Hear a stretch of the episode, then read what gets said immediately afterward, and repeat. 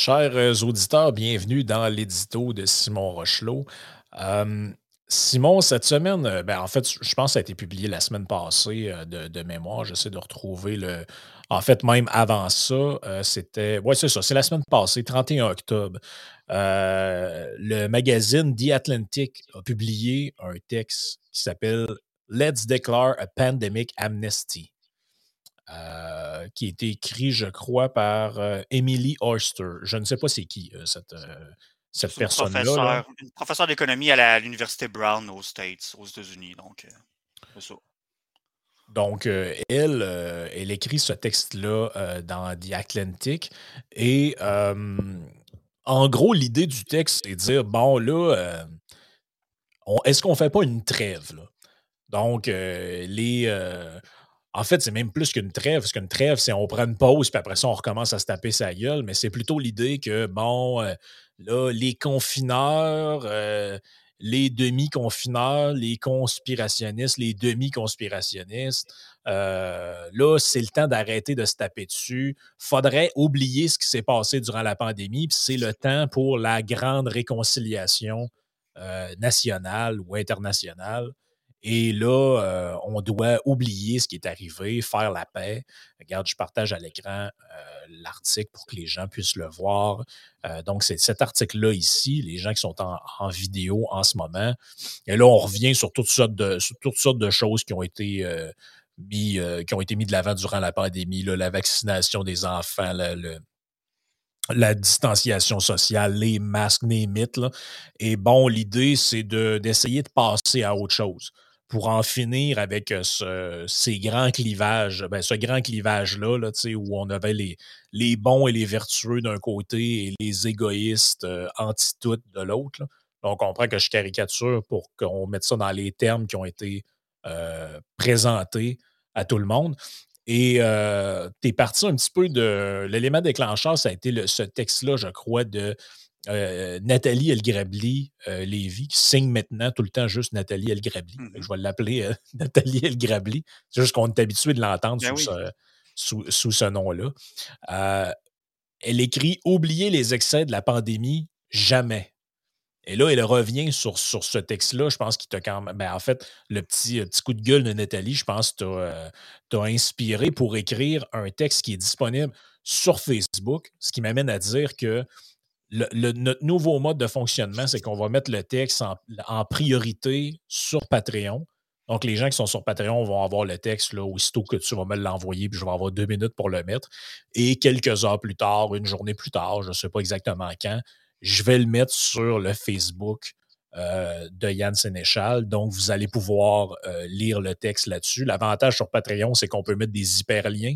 Donc, les gens peuvent aller voir les, euh, sources, puis donc, ça va être un petit peu plus complet, mais c'est Yann qui a eu cette idée-là de rendre les, textes plus publics parce que je pense que c'est quand même d'intérêt. D'ailleurs, euh, ce texte-là que tu as écrit qui s'appelle Le nécessaire devoir de mémoire, il a été partagé là, une cinquantaine de fois. Euh, avec, euh, avec quand même beaucoup d'interactions, beaucoup de commentaires.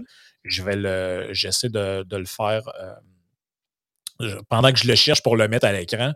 Ben, tu peux peut-être nous dire un peu qu'est-ce qui t'a amené, là, en dehors de ce que j'ai dit, à écrire, euh, à écrire là-dessus. Ben oui, ben oui. Ben en fait, moi, c'était déjà une idée qui, avant même que le texte de The Atlantic sorte, j'avais déjà quelque chose en tête, comme quoi que le devoir de mémoire par rapport à tout ce qu'on a vécu depuis deux ans et demi était éminemment nécessaire. En fait, je pense que la première fois que j'en ai parlé publiquement, c'était au live devant le public qui a été fait au milieu du mois d'octobre, en, en pré-show, quand je jasais avec quelques, quelques Patreons je leur avais dit, on jasait toutes sortes de choses, je leur avais dit, je dis, ouais, j'ai envie d'écrire prochainement sur ça, le devoir de mémoire. Je j'ai pas que. Tu sais, en train de brasser tout ça dans ma tête. Prochainement, je vais arriver avec quelque chose. Puis bon, je continue à y penser. Là, il y a eu euh, le 31 octobre, je pense que je l'ai vu le lendemain. Il y a eu le texte de The Atlantic. Et là, euh, même avant même que Nathalie El Grabli sorte son papier, en fait, moi, je pense que je t'avais contacté, ah, j'aimerais, ça vient me chercher, je pense écrire là-dessus. Puis là, quand Nathalie El Grabli a publié, j'ai fait OK, ben c'est vraiment d'actualité. Puis je trouvais qu'il y avait des choses qui, avaient été, qui, étaient intéressantes, qui avaient été soulevées par Nathalie Grabli, mais qu'il y avait des éléments qui, qui, pouvaient être ajoutés de par d'autres sources, notamment ben, le fameux rapport de l'Institut Sapiens, dont vous avez passé les quatre derniers podcasts, la partie Patreon à décortiquer. Fait c'est un peu ça qui m'a amené là. Puis, tu sais, essentiellement, c'est qu'avant, tu sais, moi, je pense, c'est ça, tu sais, pour reprendre un peu, c'est quoi qui est dans le texte de The Atlantic, c'est qu'en gros, ce que ça revient à dire, c'est ça, c'est que, regarde, un peu comme tu as dit, c'est que, regarde, on, pardonne tout. On pardonne ce qui a été dit ce qui a été fait pendant les moments les plus sombres de la COVID. C'est aussi que, tu sais, on a tout eu des, hauts et des bas pendant cette période-là. Il y en a plusieurs qui ont dit des choses qui ont regretté. Il y en a qui ont mis de l'avant, les propositions, tu sais, qu'à, mon, mon humble avis, n'avait pas d'allure. Fait qu'elle dit, écoutez, peu importe quel bord de l'échiquier, quel bord du spec vous étiez, regardez, on oublie ça, on passe l'éponge, puis on passe à autre chose. tu sais, moi, ma première réaction face à ça, c'est que c'est séduisant comme idée, tu sais.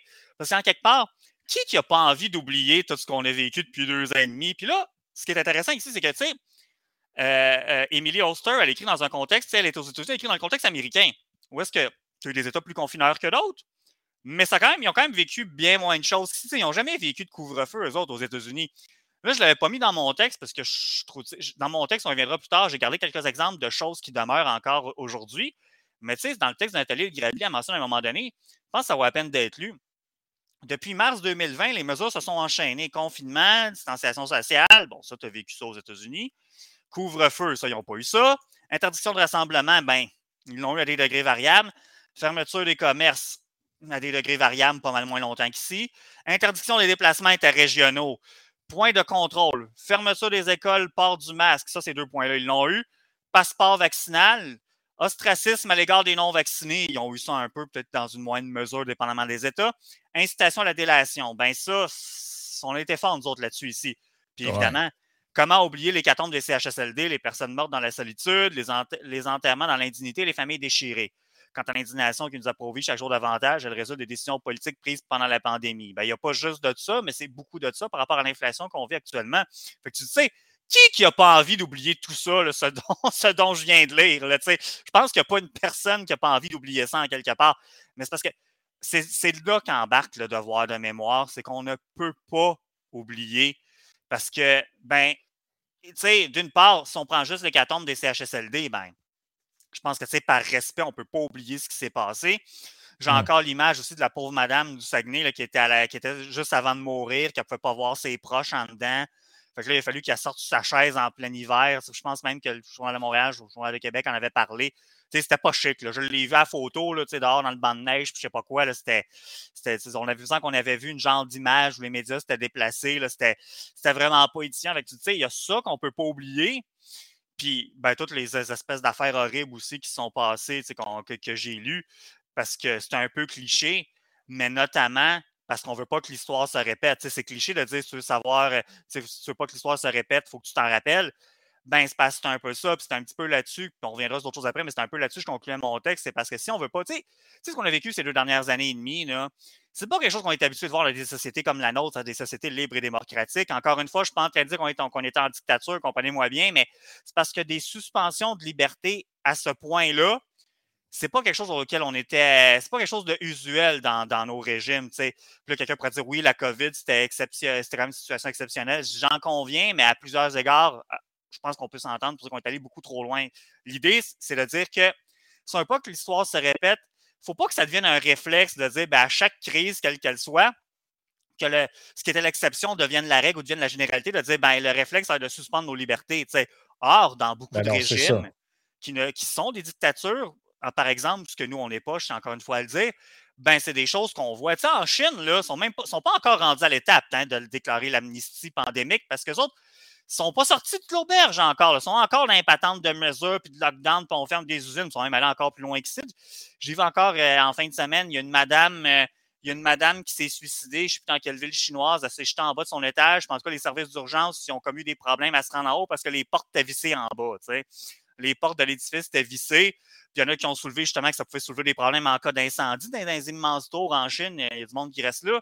Si le feu pogne, il faut que tu te rendes vite, mais si la porte est verrouillée puis soudée en bas, ben, on en convient tous. Ben oui, c'est ça. Le monde qui ont été embarrés à Disney ou je sais pas quoi, puis il a fallu qu'ils prennent la fuite quand il était en train de fermer la gate à toute fin pratique. Tu dis, c'est que ça. Eux autres sont vraiment pas rendus là. Puis si on sort du spectre covidien, ben, des régimes que, à moindre affaire qui se passe, crise réelle, ou, euh, ou fabriqué ou qui est surutilisé parce que ça fait l'affaire des dirigeants qui sont en place, ben, c'est un réflexe assez courant de, suspendre les libertés. Fait qu'évidemment, sans dire qu'on est à l'aube de virer dictature, c'est parce que tu dis, tu sais, faut pas s'en aller vers ça, parce que ça, c'est des genres de démarches, des procédures que, par bien discrètement, tu vois, ben là, l'idée, c'est de ne pas prendre des mauvais plis finalement, pas qu'on se ramasse à des places qu'on n'a pas envie de se ramasser essentiellement. Fait c'est ça, c'est notamment ça le devoir de mémoire. C'est dit, ben, parce que si on veut pas que les choses odieuses qui ont pu se passer ces deux dernières années et demie se reproduisent, puis que ça nous amène à des drôles de places, ben, faut pas qu'on se rende là. Faut, ne faut pas qu'on oublie ça pour pas retourner là, pour pas peut-être même aller encore plus loin ou ailleurs qu'on veut pas du tout se ramener. Et j'en ai pas parlé dans mon texte, c'est un ajout que je ferai aujourd'hui, c'est de dire, tu sais, le discours de l'environnementalisme. Tu sais, la semaine dernière, vous avez parlé, il y a ouais. toi, de Greta Thunberg qui, qui, en appelle à renverser le capitalisme et tout et tout. Il y a euh, Jeff Fillion à Radio Pirate la semaine dernière qui a sorti un texte, je ne l'ai pas devant les yeux, mais un texte du devoir là, qui avait été publié en janvier 2021 où c'est qu'on disait à M. François Legault, tu interpellé de dire de faire preuve de son excellent leadership pandémique lol, mais de faire appel à son excellent leadership pandémique et de l'appliquer à la sauce environnementale, d'interdire l'auto solo, d'interdire ci, d'interdire ça. Ben, on a eu une motion à l'Assemblée nationale qui a été déposée par la, la mairesse, euh, la nouvelle mairesse de Longueuil du temps où était députée, et elle avait dit essentiellement ça, euh, que l'Assemblée nationale reconnaisse l'importance de prendre des mesures pour lutter contre les réchauffements climatiques euh, de la même importance que celle pour la lutte contre le COVID-19. Là, tu disais, attendez, est-ce que c'est le confinement climatique que vous êtes en train de nous proposer ou euh, qu'est-ce que vous faites là? Donc, c'est des trucs qui sont assez inquiétants. D'autre part, pour faire du pouce un peu sur ce que tu dis, il me semble qu'il est beaucoup trop tôt pour arriver avec ce genre de, de truc-là. C'est-à-dire que euh, ça fait à peine quelques mois qu'on a le gouvernement fédéral qui a gelé des comptes de banque. Qui en fait, on est en pleine commission d'enquête sur la loi des mesures d'urgence, qui est une mesure historique qui nous a traîné comme régime un peu dans la boue à l'international. On se souvient de Pierce Morgan qui avait ri de nous autres sur un plateau de télé. Euh, euh, britannique. Euh, il y a toutes sortes de gens, Trudeau au Parlement européen, il y avait des députés qui se levaient pour parler de ça, euh, alors qu'il venait parler de je sais pas trop quoi. Euh, ça, me semble tôt, de un, pour arriver avec ce genre de truc-là. Et de deux, c'est qu'il y a une asymétrie totale entre les deux camps qui sont, opposés. C'est-à-dire, on, faire la paix entre qui et qui. Parce que moi, ce que je vois, c'est que les gens qui étaient critiques à l'égard du gouvernement, ils ont discriminé personne, ces gens-là. Ils n'ont pas proposé de mettre des taxes à personne. Ils n'ont pas demandé à ce qu'on exclue des lieux publics personne. Ils ont pas, donc, je ne dis pas qu'ils sont exempts de faute. Il y a des gens qui ont dérapé assez solidement et qui étaient méprisants envers des gens qui avaient plus peur ou quoi que ce soit. Ça, je pense que ce n'est pas la peine de le nier. Mais je pense que, d'un point de vue social, euh, il est question vraiment d'une majorité versus une minorité. En réalité, ce qu'on s'est rendu compte, c'est que lorsqu'il n'est pas question de, couleur de peau, d'origine religieuse, mais uniquement d'opinion ou de manière de voir la gestion d'une situation de crise, Là, tout d'un coup, stigmatiser des minorités, c'est devenu acceptable pour tout un chacun. Or, si, imaginons un seul instant que, au lieu, pensez-vous un seul instant qu'on accepterait le niveau de stigmatisation qu'il y a eu envers les récalcitrants, appelez-les comme vous voulez, si ces gens-là avaient été discriminés sur la base d'un critère autre que des opinions, mais plutôt sur la base de leur religion, leur couleur de peau, euh, ou leur orientation sexuelle, par exemple, jamais ça aurait passé. Jamais, jamais, jamais. Donc là, tu sais, c'est. En fait, c'est un examen de conscience, je pense, collectif qui est à faire, c'est-à-dire que la stigmatisation de gens, peu importe le motif, c'est jamais quelque chose de bon. Parce qu'on on le savait pour des questions raciales, on l'a appris avec l'histoire de l'histoire récente, bon, l'histoire des, euh, des, Afro-Américains, mais aussi l'histoire de toutes sortes de peuples, l'histoire de, bien évidemment, l'histoire de l'Holocauste, et tout ça, ça, on le savait. La plupart des gens ont intériorisé ça, ce concept-là, que stigmatiser des gens sur la base de leur couleur de peau, c'est pas une bonne idée. C'est pas euh, porteur de, paix sociale, c'est pas un beau projet. Sur la base de la religion, on le comprend, mais il reste du travail à faire encore. Il y a encore des gens qui ont cette tentation-là. Par contre, sur la base d'opinion ou de, positionnement politique, ça, on n'a rien appris encore de ça. On est encore à l'étape de ben lui, c'est un gars de droite, fait qu'on peut le stigmatiser, puis le traiter de con, puis d'édenté, puis de coucou, puis de malade. Euh, ça, on est encore là-dessus. Là. Puis là, j'ai pris cet exemple-là, mais ça pourrait être autre chose. Je ne sais pas ce que tu ben, en penses. Ça, c'est très intéressant parce que, tu sais, bon, on a, la, plupart d'entre nous ont intériorisé le fait que c'est pas bien de discriminer sur des bases euh, sociales, culturelles, ethniques, etc. Mais quand on pense aux non-vaccinés, c'est un des autres drames de la pandémie, c'est que parmi les non-vaccinés, oui, tu en avais des, des purs et durs anti-vaccins, tu avais certains conspirationnistes, tu avais des récalcitrants, des, gens qui n'avaient pas du tout adhéré aux mesures, mais tu avais beaucoup de gens démunis, des gens issus de l'immigration qui ne parlaient pas la langue, qui n'étaient pas bien intégrés, qui n'avaient pas nécessairement les ressources, qui n'avaient pas, il y en a qui, qui, pouvaient souffrir de maladies mentales, bon, il y en a qui avaient toutes sortes de problèmes. Puis on a fait un genre d'amalgame. Puis, tu sais, justement, les mêmes gens, souvent, qui, à, juste titre, selon moi, vont défendre ces, gens-là qui sont plus euh, qui sont plus démunis.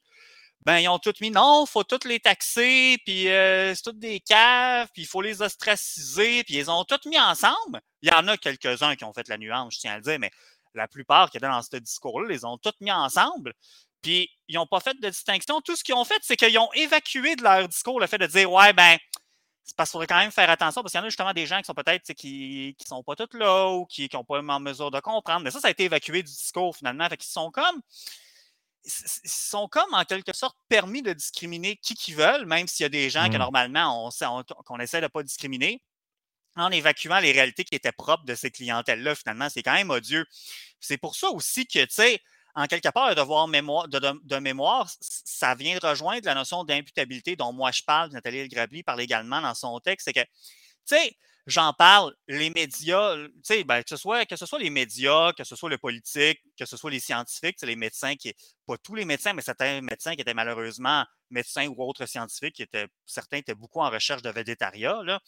Euh, puis encore une fois, c'est pas tous ceux qui prennent la parole à la TV qui étaient dans, cette dynamique-là, ou à la radio, peu importe, je tiens à le dire, mais c'est que ces gens-là, il avait pour mission de nous informer, dans, surtout dans une période aussi anxiogène que celle-là, ce qu'il de faire, c'est nous informer de la manière la plus objective possible et la plus exemple de jugement de valeur. Or, malheureusement, certains, euh, il y en a qui diraient beaucoup, moi, parfois, certains diraient trop souvent, qui ont failli à cette, à cette mission-là. Fait que, tu sais, je me dis, tu peux pas avoir j'ai envie de le nommer, mais je ne le nommerai pas. Là, ce sont facilement identifiables. Tu ne peux pas avoir des chroniqueurs médiatiques que là, ils ont chialé pendant des mois contre les touristes tatans, que là, maintenant, sont, tu sais, on passe à autre chose, puis ils se mettent à chialer contre les anglos, puis à un moment donné, quand ça ne fera plus, ben, ils retourneront à leurs vieilles amours, c'est-à-dire les femmes voilées. Il faut qu'il y ait une forme d'imputabilité en quelque part. Puis je ne dis pas qu'il faut les mettre en prison, c'est pas ça. Je dis même pas qu'il faut qu'ils perdent leur job. Là. Mais c'est pas, je me dis, il faut qu'il y ait une forme de sanction. Tu sais Idem pour le politique. Le politique, tu as quand même plus de gens qui ont voté contre la CAQ que pour la CAQ, mais l'empêche, la manière, puis là, je ne vais pas relancer le débat de la réforme du mode de scrutin, c'est pas ça, mais le fait est, c'est qu'il n'y a pas eu de sanctions politiques euh, suite aux résultats électoraux pour la CAQ. Au contraire, elle a augmenté son nombre de sièges, je crois qu'elle a augmenté son pourcentage un peu aussi, si j'y vais de mémoire. Mais tu dis, il n'y a pas eu de sanctions, même certains diraient, parce que c'est ça qu'on a vu dans d'autres juridictions, notamment en France, c'est que tu as un groupe d'âge qui a reporté. En fait, les gouvernements en place ont été reportés au pouvoir par la clientèle qui avait le plus peur, à juste titre, de la, la COVID finalement. Mais OK, ça, je la comprends, cette dynamique-là. Puis en tant que tel, je ne veux pas me moquer ou blâmer les gens plus âgés qui étaient plus à risque, qui étaient moins affectés souvent par les mesures d'avoir voté pour la CAQ ou par exemple en France d'avoir élu Emmanuel Macron. Mais le fait est, c'est que, à mon humble avis, le politique aurait dû être sanctionné. Il n'a pas été sanctionné. Puis là, ben, pour ce qui est des, des, gens à la recherche de végétariat, c'est un peu le même principe aussi. C'est que là, euh, tu vois, tu as eu le discours pandémique. Là, maintenant, euh, c'est des gens qui n'étaient pas nécessairement habitués à ça, à ce, à ce moment de gloire-là, d'avoir de l'attention médiatique. Est-ce qu'ils vont maintenant y aller sur le, thème des changements climatiques ou sur autre chose pour euh, rester pertinent d'un point de vue de l'actualité? Mais il ne faut pas tomber là-dedans. Puis en quelque part aussi, quand tu as mentionné la commission, je pense que la commission Rouleau, je me rappelle bien, qui a lieu à Ottawa présentement, ben, c'est ça. Parce qu'avant de parler d'amnistie, ça, Nathalie El Grabi le dit très bien dans son texte, c'est que ce que Emily Foster dans The Atlantic nous invite à faire, En réalité, pas, c'est pas, c'est pas une simple amnistie, c'est de tomber dans l'amnésie. C'est pour ça que je parlais au début. Qui n'a pas envie d'oublier absolument tout ce qu'on a vécu depuis deux ans, deux ans et demi? Mais c'est parce que, tu sais, avant, pour en arriver à une réconciliation, ben encore faut-il la faire l'équivalent d'une genre de commission vérité-conciliation. Peut-être pas besoin de la faire dans un cadre formel, mais il faut passer au travers de cet exercice-là de manière collective, d'essayer de comprendre d'un et l'autre d'où est-ce qu'on venait. Puis s'il y en a qui ont dérapé, ben ça mérite d'être souligné. Il doit y avoir une certaine forme d'imputabilité. C'est pas en oubliant que tout va se régler. Ce serait bien le fun si ça marchait de même, mais non, ça marche pas comme ça. C'est pas en oubliant ce qu'on a vécu que les tensions sous-jacentes vont s'amenuiser, malheureusement. ben non, puis moi, un, des trucs qui m'a surpris dans le texte de, de Mme Oster, justement, qui n'est pas le dernier des pieds de céleri, là, je tiens à le souligner, là, je veux dire, euh, euh, c'est de ce que je comprends, c'est une économiste, elle étudie à Harvard, euh, aussi à l'Université de Chicago. donc, c'est pas, je veux dire, elle a écrit quelques bouquins, elle écrit dans The Atlantic, dans le Wall Street Journal. Donc, sais, je lui lance pas la, pierre là-dedans. Mais ce que je veux dire, c'est que j'ai trouvé son article à par moment, mais d'une naïveté. Euh, si on compare ça avec justement ce qu'on a parlé dans le podcast euh, sur les, parties Patreon, euh, sur le, travail qu'a fait l'Institut Sapiens pour décortiquer tous les biais cognitifs qui ont, joué dans cette affaire-là, tu sais, je te, lis juste quelques passages puis du texte de The Atlantic. Puis euh, là, je le traduis dans mes mots, là, mais pour les, pour les gens. Mais elle dit euh, la désinformation était et reste un énorme problème, mais la plupart des erreurs ont été commises par des personnes qui travaillaient sérieusement pour le bien de la société. Donc, en gros, ce qu'elle dit, c'est ben, les gens sont, tous bien intentionnés, fait qu'on peut pas en vouloir aux gens qui sont bien intentionnés. Et là, je continue euh, dans l'article. Un peu plus loin, elle dit, euh, puis là, regarde, je le paraphrase, là, mais elle dit, moi, elle dit, je fais partie de ceux, euh, de la minorité à un moment donné qui a dit, les écoles doivent rouvrir. Ça, elle dit, là, c'est, je pense, c'est dans un petit peu après, là, le tu as des trucs lecture recommandés sur le côté, là, mais euh, c'est dans, ce paragraphe-là. Et elle dit Et là, qu'est-ce que je disais? Je disais ben, parce que les enfants ne sont pas à risque. Et là, elle dit J'ai reçu des messages où on me traitait de tueuse de profs et de génocidaire. Et là, elle dit C'était pas agréable, mais ça venait de bons sentiments. Ouais. Ben, je suis pas sûr, moi, que ça venait de bons sentiments. Sais, il y a des gens. Puis, puis, la naïveté là-dedans, elle vient de l'idée que. Mais toutes les pires saloperies qui se sont faites dans l'histoire, les gens les ont faites en étant persuadés de faire le bien. Mais pensez-vous que les régimes qui dérapent et qui stigmatisent des gens, pensez-vous que les gens qui sont à la tête de ça pensent qu'ils font du mal? Ils sont persuadés que c'est pour la grandeur de la Chine ou la grandeur de la Russie ou la grandeur. Encore une fois, je ne compare pas les, les régimes, les démocraties occidentales à ces régimes-là, mais c'est juste l'idée de dire que, en fait, on dirait qu'elle part du principe que les gens qui font, euh, les gens qui se sont mal comportés, l'ont fait tout bonnement, mais de manière naïve, et puis les insultes qui étaient balancées, les, menaces, la délation, mais écoute, c'était vraiment fait par des gens qui avaient le cœur sur la main. Or, moi, j'ai plutôt l'impression que on a vu la nature. Euh, il y, a des gens qui ont une nature euh, plutôt, euh, comment je pourrais dire ça? Il y a des gens qui ne sont pas tout à fait des super, super bonnes personnes et qui ont vu dans cette crise-là l'occasion de le montrer. Parce que c'était bien vu socialement d'y aller avec des jugements de valeur désobligeants, d'y aller avec de la délation. En temps normal, la délation, c'est très mal vu. Là, c'était bien vu. En tout cas, c'était pas mal vu. Euh, puis d'y aller, euh, à, un, moment donné, il y avait une espèce de surenchère de qui va, qui va avoir l'air le plus rough. Euh, là, tu avais, bon, je sais pas trop, des, des, François Lambert de ce monde avec des déclarations. On devrait, ceux qui ne respectent pas le couvre-feu, on devrait leur donner 10 000 d'amende.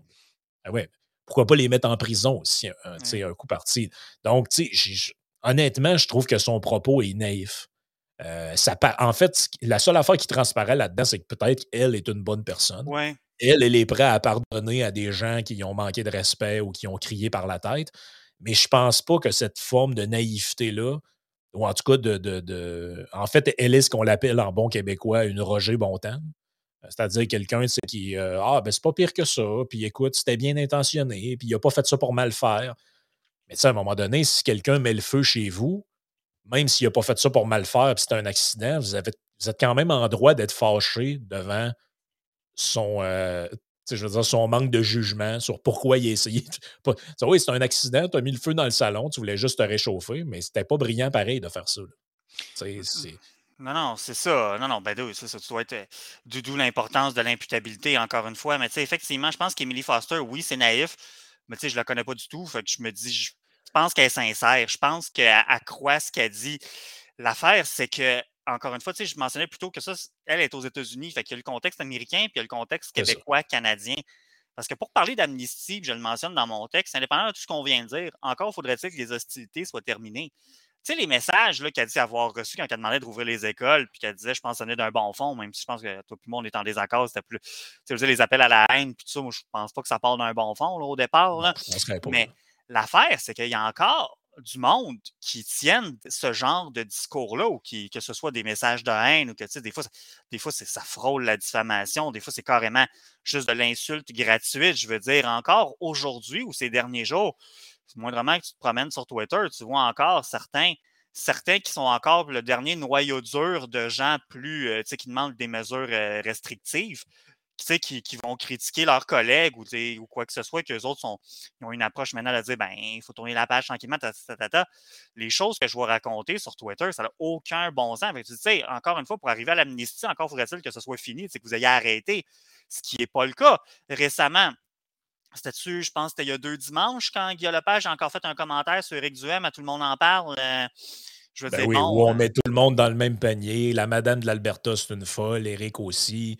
Euh, à un moment donné, tu te dis, ben là, si vous voulez, en fait, c'est le même débat qu'avec la, guerre un peu culturelle gauche-droite qu'on voit ben euh, euh, aux États-Unis, puis qu'on voit de plus en plus ici. C'est-à-dire que, OK, on fait l'amnistie, mais l'amnistie, ça signe. ça, c'est un, deal que tu passes quand la guerre est finie. Là. Pas, Tu fais pas ça en plein milieu des combats, parce que là, je veux dire, les plaies sont encore ouvertes. Là. C'est un peu ça l'idée, c'est que ça, c'est que. Puis est-ce qu'on a le recul nécessaire pour bien évaluer? Moi, je n'ai pas l'impression qu'elle évalue très bien euh, la portée de, de, ce qui s'est produit parce que, tu sais, je veux dire, il y, a, carrément quelque chose de, naïf là-dedans. Puis elle, ça part très probablement d'un bon sentiment. Tu sais, quand elle dit euh, il est maintenant crucial de passer à autre chose car la pandémie a créé de nombreux problèmes que nous devons maintenant résoudre. Ben, effectivement, euh, je, veux dire, qui peut être en désaccord avec ce, qui vient, avec ce que je viens de lire? Effectivement, il y a, des problèmes qui sont créés par ça. Bon, là, euh, on parlait d'inflation, mais ça, peut être des, problèmes d'apprentissage chez les enfants, euh, perte de mobilité chez les personnes âgées qui ont été surprotégées. bon, effectivement, mais là, de là à dire que, tu sais, je veux dire, ceux qui ont, ceux qui ont exclu des gens de leur famille, sur la base de ces trucs-là. Et sur la oubliez pas, oubliez jamais que il y a des gens qui. Il y a des, il y a des amitiés qui sont brisées, il y a des couples qui sont brisés sur la base d'opinion au final. C'est quand. L'opinion, c'est quand même. Je veux dire, c'est. Normalement, dans une société évoluée, on serait capable d'entendre les opinions des autres. Euh, c'est. C'est ben pas mal ben ça. Ben oui, ben oui. Puis c'est parce que, ah, tu sais, ça, ça, on écrit là-dessus en privé, toi et moi. On peut plus facilement pardonner à nos proches, ou des, membres de la famille, des amis, des connaissances, peu importe. Tu sais, des gens, encore une fois, des gens du monde des médias, des politiciens, ou des gens qui avaient une crédibilité de par leur statut d'expert, qui ont carrément dérapé, puis ça a eu des effets, tu sais, vraiment néfastes sur le climat social. En quelque part, moi, ce que je vois là-dedans, dans le texte de Oster, puis je suis un peu là aussi, c'est que c'est le nécessaire besoin de réconciliation pour, pour, pour, pour passer à autre chose puis traiter d'autres enjeux. Mais encore une fois, c'est parce qu'on ne pourra pas le faire sans passer au travers d'un exercice d'imputabilité puis de décortiquer, de vraiment faire une autopsie de la crise de ce que l'Institut Pasteur a très bien fait. Euh, pas l'Institut Pasteur, pardon, l'Institut Sapiens, de passer au travers de nos billets pour éviter que dans des futures crises, indépendamment de leur intensité, qu'on ne retombe pas là-dedans. Puis aussi, oui, s'il y en a qui sont allés trop loin, ben je m'excuse. Je pense qu'au contraire, justement, afin de pouvoir se réconcilier au sens, au sens plus large au sein de la population, ceux qui sont allés vraiment trop loin doivent être rappelés à l'ordre. Je ne dis pas nécessairement des. Ben, en fait, je dis pas des mettre en prison, je ne dis pas de leur faire. Je dis, pas nécessairement de leur faire perdre leur job, mais il, doit y avoir. Et, ils ne peuvent pas s'en tirer aussi facilement, finalement. C'est un peu dur comme message, mais compte tenu de tout ce qui s'est passé, euh, on peut, ils ne peuvent pas s'en tirer aussi facilement. Ben, ça, passe par un cheminement intellectuel aussi, ben individuel. À un moment donné, les gens qui ont dérapé peuvent s'excuser aussi. Ouais. Ils peuvent faire amende honorable. moi, je pense que ce qu'a fait le gouvernement de l'Alberta, c'est la chose qui est. En fait, c'est ça qui est à faire. Si vous voulez déclarer l'amnistie, puis oublier, puis tout ça, parfait. Mais ça commence comment? Ça commence par reconnaître ses erreurs. OK, euh, à l'époque, on pensait ça, on s'est trompé, puis on s'excuse. Euh, sur ce point-là, par exemple, on pense encore qu'on avait raison, euh, puis on se trouve. Tu sais, il y a un exercice qui est à faire là-dedans. Or, on est toujours dans une espèce de fuite en avant de non, non, non, mais ça change à tout le temps. Puis, tu sais, je veux dire, François Legault qui s'en va se dire qu'il se donne une note parfaite. Là. Ouais. Je veux dire, c'est pas avec ça qu'on va faire l'amnistie. Non, non. je veux dire, tant et aussi longtemps qu'ils sont dans ce minding-là, que tout le monde n'avait pas raison et qu'eux sont parfaits, il n'y aura aucun. Euh, il n'y aura, aura, jamais rien qui va de bon qui va sortir de là.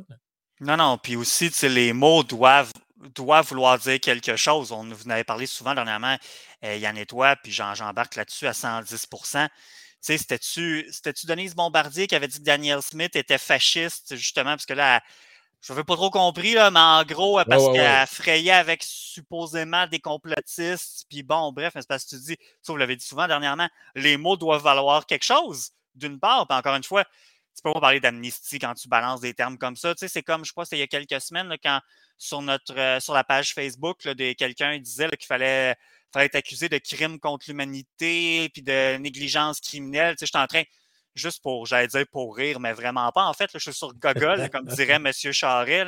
J'ai tapé Milosevic de Hague. Milosevic, en fait, je pense qu'il faut le dire, de Hague. On a eu toute la misère du monde à amener Slobodan Milosevic dans un tribunal pour ses vrais crimes contre l'humanité. Puis là, ce serait les gens du, du podcast de Yann Sénéchal qu'il faudrait accuser de crimes contre l'humanité. Je veux dire, voyons, on l'a arrêté, là. Je veux dire, les mots doivent encore vouloir quelque chose. Mais si tu dans ce registre-là, si quelqu'un m'arrive avec des propos comme ça, je ne peux pas m'inscrire dans une dynamique de réconciliation puis de déclarer l'amnistie. Ben, en fait, on n'est même pas à l'étape de l'armistice, en fait. ben non, c'est ça. Euh, exact. C'est carrément ça. Écoute, on, poursuit pour quelques minutes la discussion sur, euh, sur Patreon. Euh, il y a une couple de petites affaires dans l'actualité que j'avais retenues qu'on mm-hmm. pourrait, qu'on pourrait jaser. Mais sinon, je suis bien ouvert aussi à, s'il y a quelque chose qui a retenu ton attention. Fait que les gens qui s'intéressent à tout on a tout le temps des, petites affaires intéressantes sur Patreon. Fait que joignez-vous à nous, patreon.com slash Sénéchal.